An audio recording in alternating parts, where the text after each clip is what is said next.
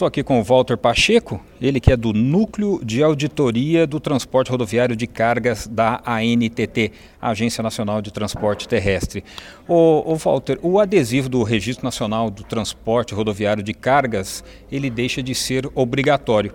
Agora, a partir do dia 22 de junho, poderá ser retirado aí dos caminhões.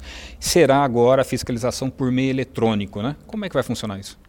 Hoje a agência está investindo é, no, no, na fiscalização eletrônica através de seus pórticos é, que fazem a, a leitura é, do documento né, que caracteriza a operação de transporte, no caso é o DANDIF, o Manifesto Eletrônico.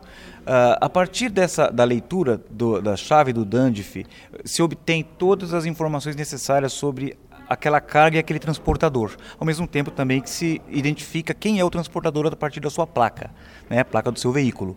Dessa forma, não, não, não se faz, na verdade, necessário que a gente eh, fiscalize um adesivo que não está sendo observado na fiscalização da carga, do transporte, da perna da viagem, que é como chamamos. A gente passa a ter uma autuação sobre algo que não, não ajuda na regulação.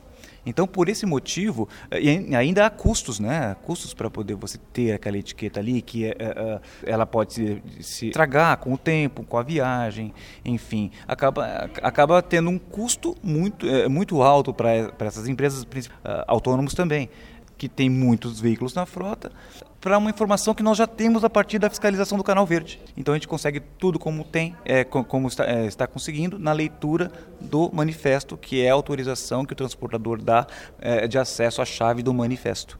Não precisa mais de etiqueta, então a etiqueta parou de ser é, é, fiscalizada, é, autuada, gerando ônus para o transportador.